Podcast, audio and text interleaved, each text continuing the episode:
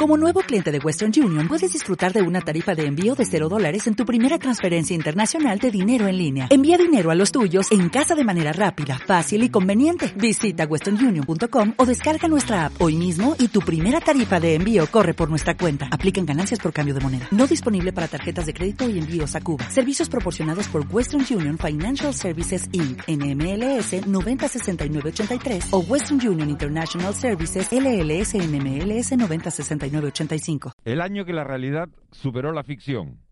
Son las seis y media. De la noche al día, Miguel Ángel Dasguani.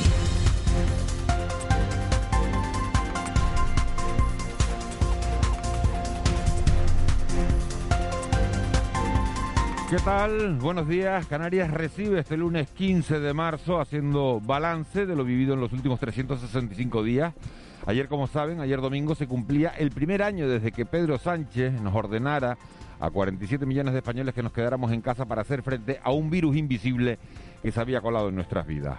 Desde aquel instante hasta hoy hemos vivido absolutamente de todo, lo más doloroso, la muerte en soledad de 600 canarios, 72.000 españoles, esas son las cifras oficiales, y 2.600.000 personas en todo el mundo. Lo que más miedo da es la caída en picado de la economía que ha colocado a cientos de miles de familias en una delicadísima situación y que tardará aún un tiempo en poder recuperarse.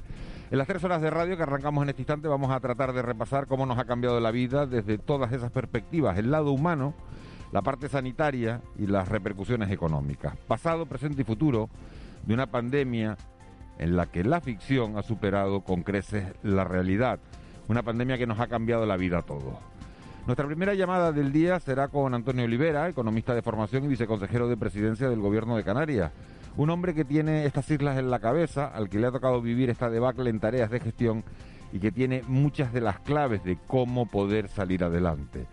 A la visión del gobierno queremos sumar la de los principales sindicatos porque si hay algo que se ha visto resentido en estos 12 meses es sin duda el empleo.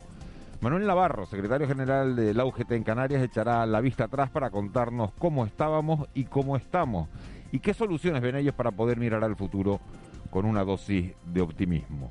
Lo mismo le vamos a pedir a Juan Carlos Arrecibita, presidente de la Asociación de Trabajadores Autónomos en Canarias. Uno de los sectores más castigados y que más ayuda necesita, porque no hay autónomo en este país que tenga un ingreso fijo, sino que dependen directamente de los ingresos que generen. Y poco se puede generar cuando la población está confinada o cumpliendo restricciones. La parte sanitaria la vamos a analizar con Levi Cabrera, responsable de acción sindical de la Confederación Estatal de Sindicatos Médicos y secretario general en Canarias. Él conoce de primera mano todo lo que ha ocurrido en estos 12 meses en nuestros hospitales. Las noticias de las 9 nos van a llegar este lunes de la mano de Raquel Quiñones y justo después tiempo para contarles los detalles de un nuevo programa de economía que estrena esta semana Televisión Canaria con el sugerente título de ¿A dónde va mi dinero? Un programa que va a presentar Alicia Suárez, una conocida cara de la cadena, porque estuvo años llevándoles hasta sus hogares las noticias del fin de semana. Alicia, ya lo verán, nos va a dar interesantes consejos. Para terminar, repaso a lo que nos dejó el fin de semana en el mundo del deporte. Ganaron, ya lo saben, Las Palmas y Tenerife. Eso nos lo va a contar todo Juanjo Toledo. Y seguro que sobre esa hora, que serán las 9 y cuarto, 9 y 20, se pasan por aquí Raúl García, Marita y el abuelo para hacer un repaso a la actualidad del día ya a esa hora en clave de humor.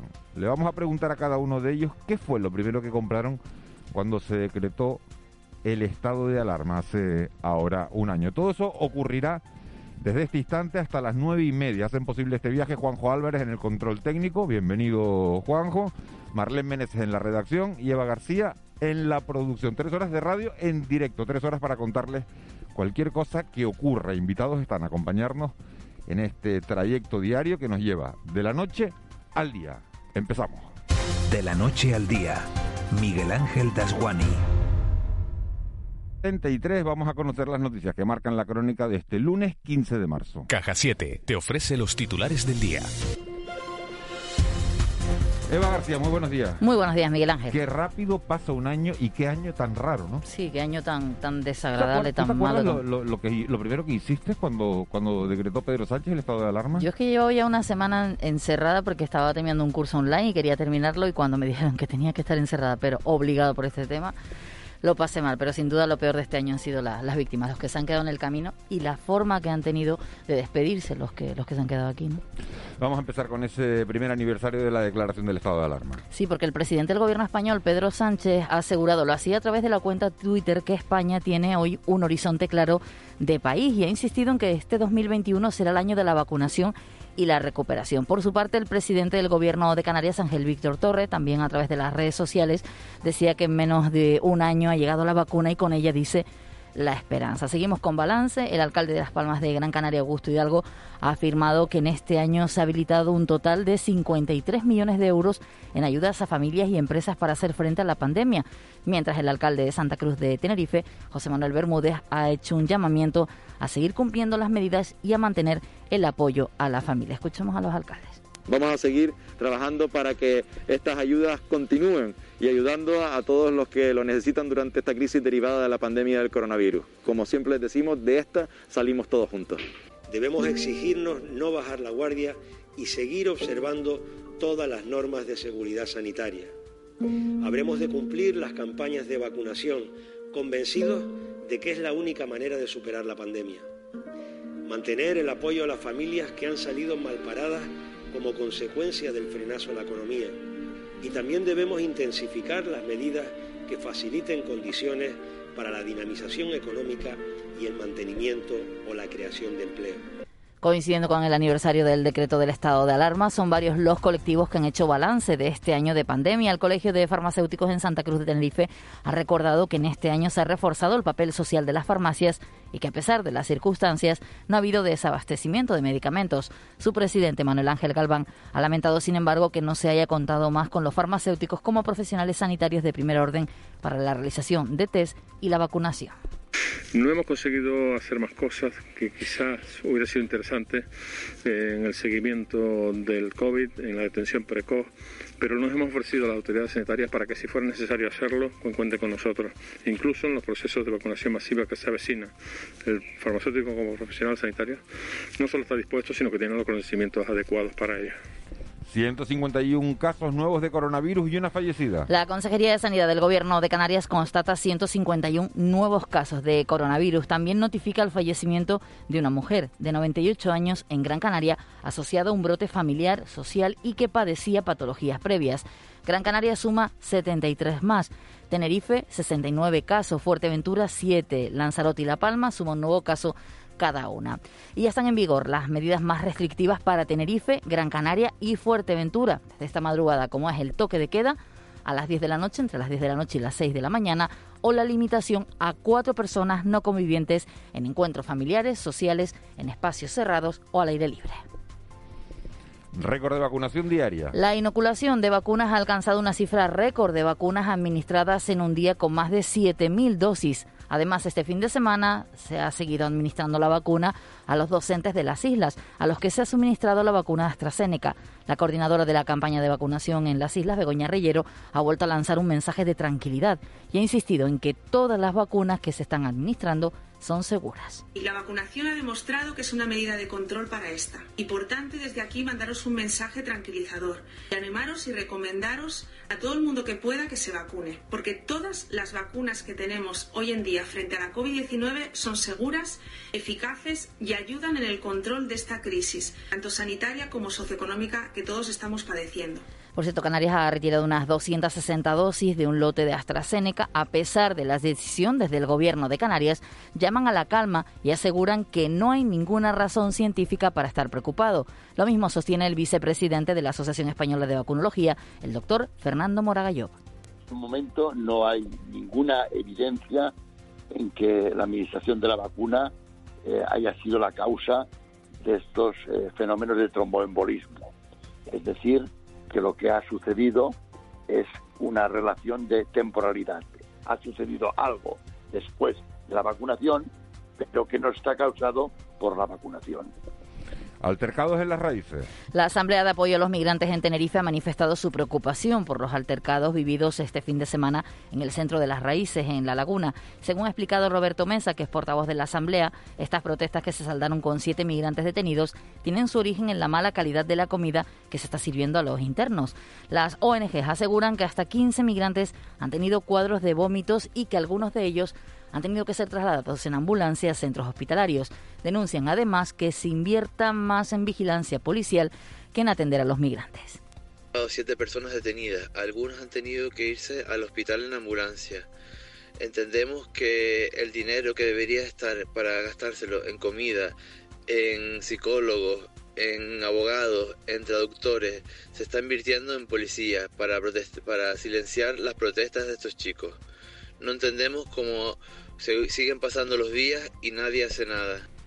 La justicia decide que haya elecciones en Madrid. El Tribunal Superior de Justicia en Madrid ha respaldado el adelanto electoral en la comunidad decretado para el 4 de mayo por la presidenta Isabel Díaz Ayuso tras rechazar el recurso de los letrados de la Asamblea que pedían medidas cautelares. Sin embargo, la convocatoria electoral aún no es firme, ya que el tribunal tiene que analizar el fondo de la cuestión y emitir una sentencia definitiva para la que no hay plazo fijado. Isabel Díaz Ayuso ha afirmado, lo hacía en una entrevista en ABC, que sus socios de gobierno, en referencia a Ciudadanos, nunca le habían mostrado lealtad y que su intención no estaba en convocar las elecciones. Que mis socios nunca me han mostrado lealtad y que en un momento como este, viendo la situación de Murcia, que han sido capaces de moverse consejeros de un gobierno, mm, estaba convencida de que esto me iba a pasar a mí.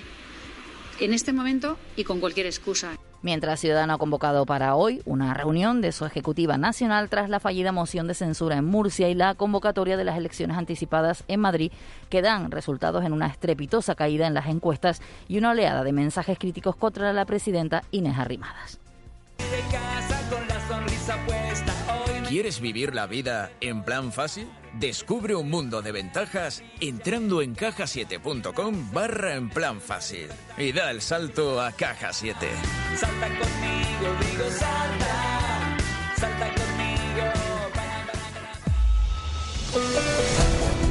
6.41, vamos ya con la actualidad del mundo del deporte. Un fin de semana en el que el Lenovo, ya lo saben, no pudo jugar porque había casos de COVID en el equipo rival, pero sí se jugaron otros partidos. El fin de semana nos deja la derrota del Herbalife en baloncesto, la derrota también del Granadilla Egateza en fútbol femenino y las victorias, eso es importante, del Tenerife. Y Las Palmas en la misma jornada. Joaquín González, buenos días. Hola, buenos días Miguel Ángel. Doble victoria de nuestros equipos en segunda división. El Club Deportivo Tenerife se imponía con mucho sufrimiento en la tarde de ayer al colista de la categoría, el Albacete, por 2-0, con tantos que llegaron en la recta final del partido por medio del lateral zurdo Alex Muñoz. El técnico blanquiazul Luis Miguel Ramis sabía que era necesario sufrir y no cometer errores para llevarse la victoria. Nos iban a plantear un partido muy incómodo y bueno, había que cometer pocos errores, eh, de ser muy preciso y bueno, en eso estamos, estamos creciendo en eso y bueno,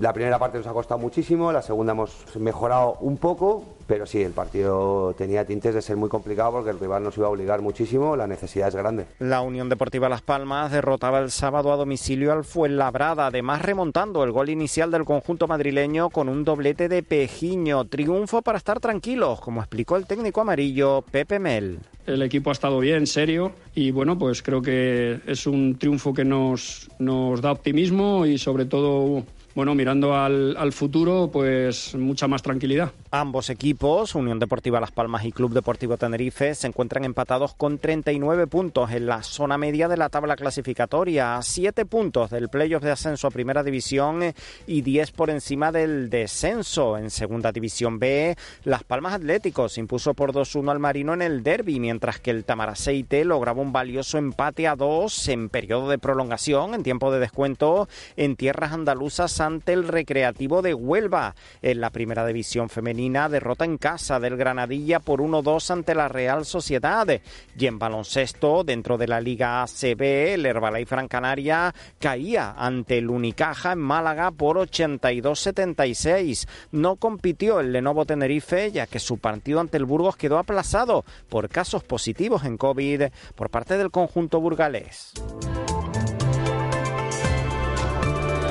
6.43, 6.44 ya, Eva García. ¿Qué tiempo tenemos en la calle? ¿Cómo empezamos la semana? Con nubes altas y seguiremos viendo el sol, como este pasado fin de semana en muchos en muchas zonas de, del archipiélago. En el, norte, estaba cubierto. ¿eh? Sí, en, en, buena parte del archipiélago seguiremos viendo el, el sol, pero en las horas centrales del día sobre todo. Continuamos con temperaturas agradables que podrían rondar los 22 grados de máxima. El viento será variable en zonas altas y del nordeste más cerca de la costa. Se prevé mar de fondo por el norte con olas que podrían superar los dos metros de altura y la situación más calmada en el resto con oleajes de un metro.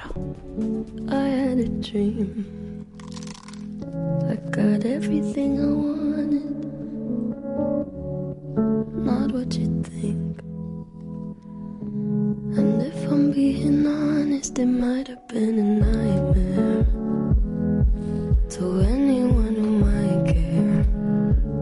6.44, Marlene Meneses, buenos días. Buenos días, Miguel Ángel Juanito. Esto hoy es un despertar suave, ¿no? Sí, es que es la gran triunfadora de los premios Grammys que se han celebrado la pasada noche y Billie Eilish, que dicen ya que es el nuevo portento musical, pues ha ganado la canción del año con este Everything I Wanted.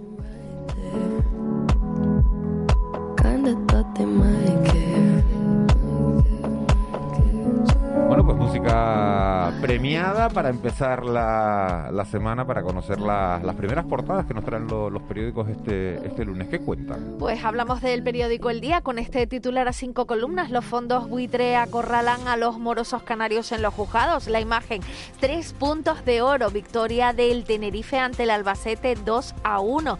Y en sumario, el subsuelo de Tenerife necesita más agua. En Canarias 7 tenemos el titular a tres columnas que la capital Gran Canaria cifra en, 40, en 53 millones sus ayudas ante la crisis por la pandemia. La imagen es para Fiona Perdomo y sus hijas. Medio año esperando una respuesta oficial. Cuenta como ella, que es una persona vulnerable y tema la COVID, están a la espera de una respuesta por parte de la Consejería de Educación sobre la situación escolar. Ellas, sus hijas, llevan medio año sin ir a clase. En el sumario, a dos columnas, el Tribunal Superior mantiene el adelanto electoral en Madrid y también a dos columnas pegó a los policías, pero es absuelto porque no estaba en sus cabales. En Diario de Avisos, dos golazos in extremis dan la victoria al Tenerife frente al colista. La imagen es para, el, para Alex Muñoz, que celebra ese gol.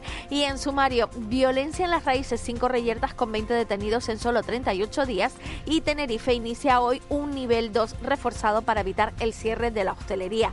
En la provincia, el titular a cinco columnas, los fondos buitres se lanzan a cobrar las deudas de los canarios. La imagen de portada es para Patricia Cantero, la reina de los mares, campeona del mundo en la clase 470 de vela. Y en sumario, eh, a tres columnas, un año del encierro familias numerosas y sin caos y tienes dentro varios reportajes e infografías sobre lo que ha sido este año y también a una columna la justicia mantiene las elecciones en Madrid el 4 de mayo y la sandía, papaya y maracuyá son los cultivos de la aldea frente a la crisis del tomate. Ya lo saben, hay que recordar que hoy entra ese nivel 2 de alerta reforzada, nivel 2 reforzado en Tenerife, Gran Canaria y la isla de, de, Fuerteventura. Eso quiere decir que habrá toque de queda entre las 10 de la noche y las 6 de la mañana. Vamos con la prensa nacional. Ah, en el periódico El País, el titular a cuatro columnas, Gobierno, PP y Casa Real negocian reformas de la corona. La imagen es para una masiva protesta en Londres por la violencia contra las mujeres. En sumario, a dos columnas, los enfermos crónicos a vacunarse y a una columna la justicia mantiene las elecciones el 4 de mayo en Madrid y más de 60.000 contratos pasan a fijos en 18 días por el plan contra el fraude laboral. En el periódico El Mundo, el titular a cuatro columnas, el PP ultima más fichajes de ciudadanos en pleno debate sobre su futuro. La imagen es de Díaz Ayuso que se fotografía junto a unas jóvenes en el barrio de Salamanca y la en sumario tenemos el titular a tres columnas, la justicia da la razón Ayuso y mantiene las elecciones el 4M y también Sánchez en las ayudas directas a las comunidades del PSOE. Esto es un titular a una columna. Y también en ABC nos encontramos con que el ministro de Seguridad Social proyecta subir impuestos a los sueldos de más de 49.000 euros. La imagen en portada es para Rimadas, guerra interna de Ciudadanos, Ciudadanos a punto de partirse en dos por el, con el núcleo duro en jaque y en sumario también Aguado también quiso presentar una moción contra Ayuso tras el adelanto electoral.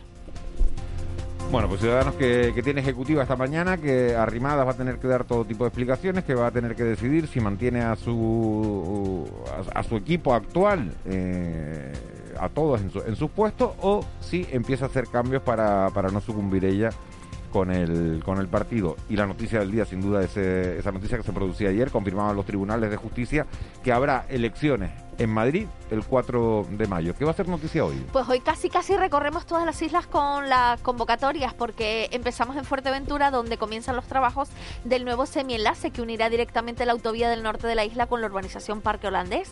Además, esto en este caso en Tenerife, el diputado del Común se reúne con la portavoz del grupo Si Podemos Canarias en el Cabildo y con el asesor jurídico de esta formación para hablar de la situación de los inmigrantes alojados en el campamento de las raíces. También en la isla de La Palma, el presidente y su vicepresidente del Cabildo de La Palma hacen balance de este año de pandemia y también guardan un minuto de silencio por las personas fallecidas por la COVID-19. También en Santa Cruz de Tenerife, el alcalde de la ciudad asiste a la reapertura del emblemático Hotel Gran Mensei después de un año de su cierre. En la isla de El Hierro, la consejera de Derechos Sociales se reúne con el presidente del Cabildo y visitan las instalaciones del Centro Sociosanitario del Pinar. Y en este caso, en San Bartolomé de Tirajana, la consejera de Economía eh, hace una visita al plan de formación de empleo para la rehabilitación y la eficacia energética que se desarrolla en 150 viviendas de Bellavista. Y a partir de esta tarde, a partir de las 5 más o menos, habrá una caravana de coches convocada por la STEC Canaria para reclamar el aplazamiento de las oposiciones del, del profesorado interino y sustituto de enseñanza secundaria, formación profesional y escuelas oficiales de idiomas. ¿Qué es tendencia hoy en las redes sociales? Los Grammys son tendencia de las últimas horas. Todo lo que son los galardonados, pues desde Beyoncé, pasando por Billie Eilish, Dua Lipa, Harry Styles, todos los cantantes que se llevan ahora, pues han pasado por, por ese hashtag Grammys o de Grammys. Y también el Tenerife Albacete, la victoria del Tenerife frente al Albacete, pues ha animado mucho las redes. También la COVID-19, tras este primer año de la declaración del estado de alarma, está triunfando en las redes. Y lo de Simón, al parecer ayer Simón, Fernando Simón era entrevistado y bueno, lo de Simón ha dado para muchos también. ¿No vi la entrevista? ¿Dónde fue? En la sexta con Évole. No, no la, vi, no, no, no, la, no la vi. ¿Se acuerdan ustedes? Esa es la pregunta que vamos a lanzar hoy a, nuestro, a nuestros oyentes. ¿Se acuerdan ustedes qué fue lo primero que hicieron cuando Pedro Sánchez decretó el estado de alarma? ¿A qué teléfono nos pueden mandar esa respuesta? 639-917-993. 638-917-993. 638-917-993. ¿Qué hicieron ustedes cuando Pedro Sánchez decretó el estado de alarma? ¿Fueron a comprar papel higiénico? ¿Fueron a comprar salsa de tomate? ¿Fueron a comprarse una comba para saltar en casa y para poder hacer deporte? ¿Qué hicieron ustedes cuando decretaron el, el estado de alarma? Vamos con la crónica económica. Economía en dos minutos. José Miguel González. Bueno, pues nuestro especialista económico hoy precisamente recuerda el año de pandemia que hemos vivido, lo que ha supuesto para la economía y para los trabajadores, sobre todo el aprendizaje con el que debemos quedarnos para evitar repetir los errores de las primeras semanas. José Miguel González, muy buenos días. Buenos días, Miguel Ángel. A nadie se le escapa que hoy se cumple un año de la declaración del primer estado de alarma. Si lo recordamos, los inicios no fueron divertidos, ni mucho menos, pero la novedad narcotizaba la verdadera realidad. Las primeras horas debían estar centradas en la planificación, intentando no perder una rutina. No eran unas vacaciones, se nos repetía, por lo que las primeras recomendaciones se centraban en los hechos cotidianos, de forma que si tenías empleo y podías teletrabajar, teletrabajabas, y si no, pues a estudiar y a formarse, salvo los servicios esenciales que siempre han estado ahí. Pasaron los días y la necesidad de información continua iba en aumento. Teníamos como ejemplo lo que había sucedido en otras partes del mundo, teniendo la amplia seguridad que terminaría por alcanzarlo. Y así fue. Pero las cosas vienen como vienen y no como nos gustaría que vinieran, porque condicionarlas con nuestras percepciones, los hechos objetivos siempre estarán ahí. El dolor es inevitable, pero el sufrimiento es opcional, se nos decía. Por eso lo que aprendimos es a estar en continua preparación para entornos cambiantes en tiempo real, sabiendo que el efecto mariposa ya no duraba años, sino segundos. No estábamos programados para situaciones como las que vivimos, estábamos hechos para realidades llevaderas y tranquilas. Situaciones estas que le sucedían al resto, a otras personas, a otras familias, a otras civilizaciones. No era la realidad para la que estábamos programados pero era la realidad. Y aquí estamos. Lo único que se equivocaban es que iba a ser menos corto de lo que en principio se había pensado, teniendo en cuenta que la prioridad era la salud pública, como ahora, si no se apostaba por evitar el descalabro económico que se avecinaba debido a la crisis sanitaria, se iba a generar más problemas de salud que los provocados por el propio COVID-19, porque la vacuna hace efectos meses, las recetas económicas no. Ahora es tiempo de liderazgo social basado en la preocupación para el futuro de una cohesión económica, sabiendo que muchas empresas no podrán soportar las cargas existentes y que muchas personas queriendo trabajar no tendrán lugar donde hacerlo. Ahora es tiempo de aprender de los errores del pasado porque, como bien se dice, el que desconoce la historia se condena a su repetición. Feliz lunes y mejor semana. Con C de Cultura. C Castro. También ha sido este un mal año para la cultura, la pérdida de espectadores en las salas de cine o la de visitantes a los museos se cifró, fíjense, en un 70%. En el sector de la, de la música las pérdidas son millonarias. C. Castro, buenos días. Buenos días, Miguel Ángel. Se cumple un año de la declaración del estado de alarma y la cultura comienza a recuperarse tras estos 360 días muy complicados. Ha habido museos vacíos, teatros al 50%, cines y librerías cerradas. El sector ha perdido de media un tercio de sus ingresos. Por ejemplo, las exportaciones de libros han caído un 80%. Una de las sorpresas ha sido El infinito en un junco de Irene Vallejo, con más de 200.000 ejemplares vendidos porque realmente nació en un contexto muy parecido al que estamos viviendo ahora nosotros, ¿no? Como una forma de, de buscar refugio, luz y esperanza frente a la angustia y a la preocupación y a las espirales obsesivas que, que rodean a veces a, a la enfermedad. Los museos han sufrido una caída de visitantes sin precedentes, un 70% de media, también ha caído un tercio los beneficios de las galerías de arte y el Instituto Nacional de las Artes Escénicas y de la Música cifra en 7 millones y medio de euros las pérdidas de recaudación. También pararon los rodajes de cine y series de televisión, el último en hacerlo fue el de la serie Hierro. Si estoy empadronado en Madrid, cállate la boca si me Así que, por favor, por favor, esto no es un mercado. ¿Me dejan que me lea la solicitud en calma? Verá, señoría, que... Veré lo que aquí está escrito si usted me deja. Sí, claro, claro. Señoría, no están respetando los plazos. Están intentando colarle el cambio de custodia sin pasar por el trámite ordinario. Lo que pasa es que eres idiota. Están intentando... ¡Cállense, por favor! ¡Por favor! ¡Cállense! Y déjenme hacer mi trabajo.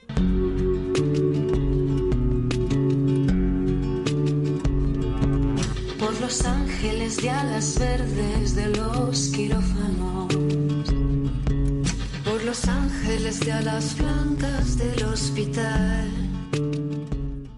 La pérdida de espectadores en las salas de cine se cifró en un 70% y el sector de la música habla de 8.000 millones de euros dejados de ingresar, cifras y números de una debacle económica y a pesar de todo, todos hemos seguido alimentándonos de cultura. Para que el enfermo sueñe que va a despertar. Sin temerle a su miedo y usando su piel como escudo. Marlene Menezes, 657, Día Mundial este 15 de marzo de... De los derechos del consumidor. En 1962, John Fitzgerald Kennedy creó este día para que todas las personas, sin distinción de clases, tuvieran derecho a disfrutar de ciertos beneficios como consumidores. A partir de 1983 se instituyó este día por Naciones Unidas. El Día del Consumidor, efeméride. Tal día como hoy, en 1962, nacía Mafalda, ese personaje que tanto hemos querido todos, de Kino, que también nos dejaba hace muy poquito. En 1972 se estrenaba El Padrino en Nueva York, la película tan afamada y las series de películas tan afamadas de Francis Ford Coppola. En 2007 la Dana Yaisa dejaba unas cifras tremendas en el archipiélago. Dos 524 rayos sobre el archipiélago, la mayoría se produjeron entre las 3 y las 4 de la tarde, donde se llegaron a contabilizar 170 rayos en todo el entorno de las islas, las Palmas de Gran Canaria, en la zona de la Plaza de San Gregorio, San Lorenzo, los Altos de Guía o Artenara, fueron bombardeados además con una granizada que duró varios minutos. desde luego es un, un día como para, para no olvidar.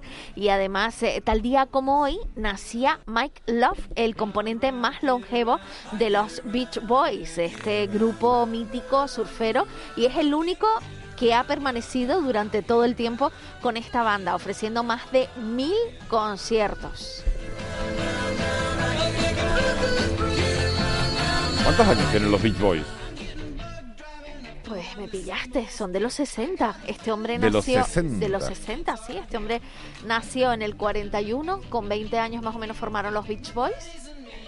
¿No? Sonido de los 60, pues hasta ahora todavía siguen dando conciertos. Siguen dando conciertos y sigue sonando con la misma frescura que hace 40 años. ¿eh? ¿A que te estás imaginando sobre una tabla o buceando en el fondo del mar? digo, pero eso porque tenía, porque era la banda sonora de alguna película, ¿no? Esta, esta canción, ¿no?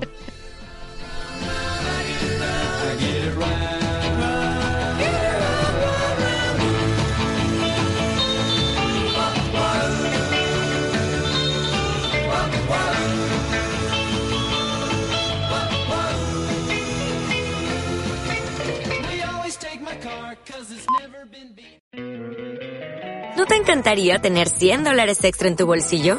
Haz que un experto bilingüe de TurboTax declare tus impuestos para el 31 de marzo y obtén 100 dólares de vuelta al instante. Porque no importa cuáles hayan sido tus logros del año pasado, TurboTax hace que cuenten. Obtén 100 dólares de vuelta y tus impuestos con 100% de precisión. Solo con Intuit TurboTax. Debes declarar para el 31 de marzo. Crédito solo aplicable al costo de la presentación federal con TurboTax Full Service. Oferta sujeta a cambios o cancelación en cualquier momento.